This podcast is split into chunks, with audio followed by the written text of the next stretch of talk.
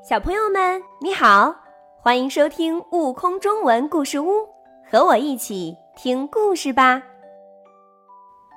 牵牛花奶奶，作者佚名。谁是牵牛花奶奶？也许是一朵很大很大的牵牛花吧。嗯，不是的，牵牛花奶奶是一只棕色的熊。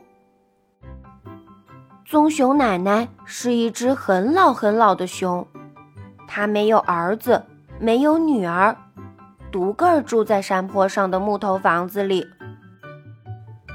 棕熊奶奶太寂寞了，她想在屋子周围种上一些鲜花，她可以照顾这些鲜花，把它们当做自己的孩子看。棕熊奶奶翻过山坡，她向河马先生。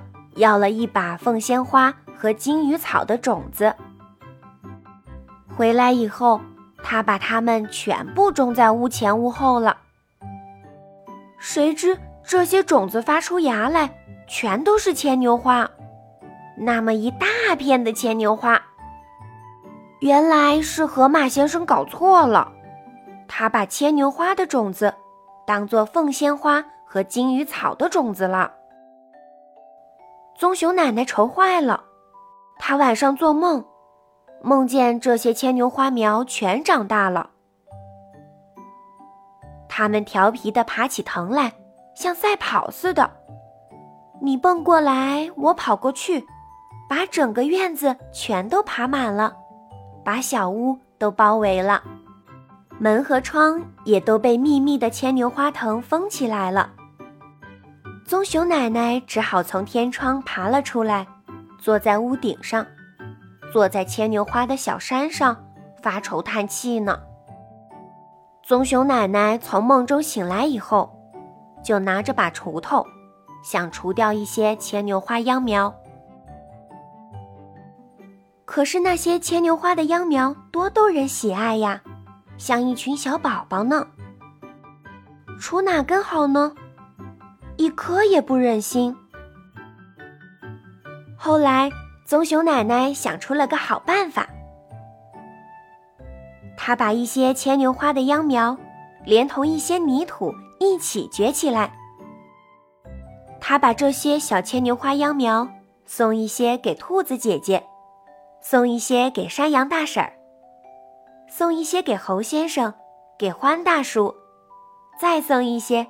给粗心的河马先生，牵牛花渐渐长大了，它们爬满了棕熊奶奶家的篱笆，还爬上了小木屋的窗台，开出了许多美丽的花。